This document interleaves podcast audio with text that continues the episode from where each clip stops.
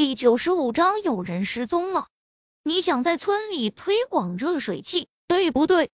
夏子音很快就明白了林若风的用意，因为他知道林若风可不是一个抠门的人，一个可以毫不在乎的给村卫生院捐献两三万儿童用药，全心全意为村民着想的人，怎么可能会在乎那几千块钱？而且他让自己带其他的村民来家中洗澡，肯定是有目的的，否则的话他不会刻意说出来的。这么一联想之下，他就猜到林若风的目的了。聪明，林若风打了一个响指，随后斜睨秦时运，可不想某些电脑里装着骗的家伙，想法就是龌龊。你说谁呢？秦诗韵大怒，林若风这个混蛋，真是哪壶不开提哪壶，还敢说他电脑里藏着骗的事情？谁先虚说谁？林若风哈哈一笑，随后飞快的冲进自己的房间。接下来的半个月时间，林若风一直在忙着宅基地盖楼的事情，盖楼所需要的材料。已经花费了很大的代价从县城里买来，而随着村民们不断的回村，人手也有了，楼房已经开始盖起来了。宅地基一共四间，林若风的初步打算是四间三层，初步估计造价在五十万左右。得知林若风要盖四间三层的楼房，全村的人都非常羡慕，毕竟五十万的造价对于他们来说。简直就是一个天文数字，在羡慕的同时，村民们也觉得很幸运，因为林若风在自己赚钱的同时没有忘记他们。现在基本上全村都在捕鱼和龙虾，基本上每个家庭的收入一个月就有四五千块了，比林若风当上村长前一年的收入还要高。而且随着更多劳动力的回归，家庭收入会越来越高。可以说，这段时间以来，整个村子都在呈现一种健康的方式在发展。不过两日后，一个不幸的事情发生了。当天晚上，林若风刚准备睡觉，杨大富突然间气喘吁吁的跑来。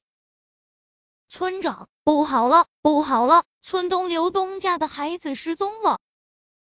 什么？又有孩子失踪？难道又有人贩子来到小林村了？林若风疼的一下就从床上坐了起来。不对啊！林若风随即就意识到不对劲了。刘东家的孩子应该上十几岁了吧？上高中了吧？不是人贩子，哪有拐卖？这么大孩子的人贩子！杨大富说道：“现在暑假，刘东家的孩子放暑假回来了，晚上去河里洗澡了，结果过去四五个小时了，还没有回家。现在刘东一家都急死了，都出去找人了。”听杨大富这么一说，林若风突然有一种很是不好的感觉。洗澡洗了这么长时间。显然不正常啊！因为习惯了在河里洗澡，所以每一年村子里都会淹死人。刘东的孩子该不会……林若风不敢想下去了。走去找人。林若风只穿了一件大裤衩，连上衣都没来得及穿，就冲了出去。等等我们，我们也去。这时候，夏子音和秦诗韵。也被吵醒了，听说有人失踪，睡意全无，全部都起来了。你们不要去了，晚上比较危险。林若风摇了摇头，他不愿让夏子音和秦诗韵冒险，说道：“这样吧，子音、诗韵，你们俩去村委的广播室，号召更多的村民去找人。”说完后，林若风便和杨大富。急急忙忙的冲出家门，知道那孩子去那条河里洗澡了吗？林若风一边向着村东的河流跑去，一边问道。因为他家在村东面，所以林若风条件反射的向着东面河流跑去。自从上次僵尸被灭后，就解除了不能在东面河流洗澡的规定。不知道啊，那么大的孩子了，刘东也没有注意。杨大富气喘吁吁的开口：“不知道去哪条河了，这就比较麻烦了。毕竟村子除了南面外，其他三面都有河流。”杨叔，你不要跟着我跑了，你歇息一会，我去村东面的河中看看。说罢，林若风陡然间加速，身影很快消失在黑夜之中。这小兔崽子跑得这么快！看着林若风那快速消失的背影，杨大富囔囔自语。来到村东的河边，林若风沿着平时村民。经常游泳的河段快速奔跑起来。既然他是来洗澡的，那必然要脱衣服。在河岸边，应该有他的衣服才对。只是跑了很长的一段路，林若风都没有看到有衣服落在河边。难道他跑去村北的河中去洗澡了？于是林若风调转方向，向着村北的河流跑去。当林若风来到村北的河边时，遇到了心急如焚的刘东。怎么样，有线索吗？林若风急声问道。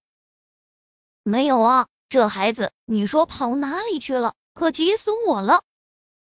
刘东摸了摸脸上的汗水，已经是半夜了，温度降下来了，但是刘东依然着急的满脸汗水。你别急。现在村民们都在找他，估计很快就能找到了。虽然心中不安的感觉越来越强盛，但是林若风只能这么安慰他。我们再去村西看看吧。村东和村北都没有什么线索，于是两人又向着村西赶去。来到村西的时候，已经有人听到夏子音在广播中的号召。来到村西的河边帮忙招人，那里那里好像有一件衣服啊！有村民眼尖，在不远处的大青石上发现了一件白色 T 恤。刘东和林若风赶忙跑过去，是是小冲的衣服。看到衣服后，刘东面色变了，这是他儿子刘冲的衣服，只是他儿子的衣服在这里。他儿子人呢？小冲，小冲！刘东冲着河面喊起来，只是河水潺潺，哪有声音回应他？下水！林若风声音沉重，在这里发现了陈冲的衣服，显然他是从这里下水的，只是这么长时间了，没有任何线索，显然凶多吉少。这话林若风心里明白。但是在最坏结果没有出现之前，他是不会说出来的。当下，林若风、刘东以及另外两名村民全部下水，向着不同的方向去寻找。嗯，找到了，在这里，好像被渔网缠住了。就在这时，远处传来一个呼喊的声音：“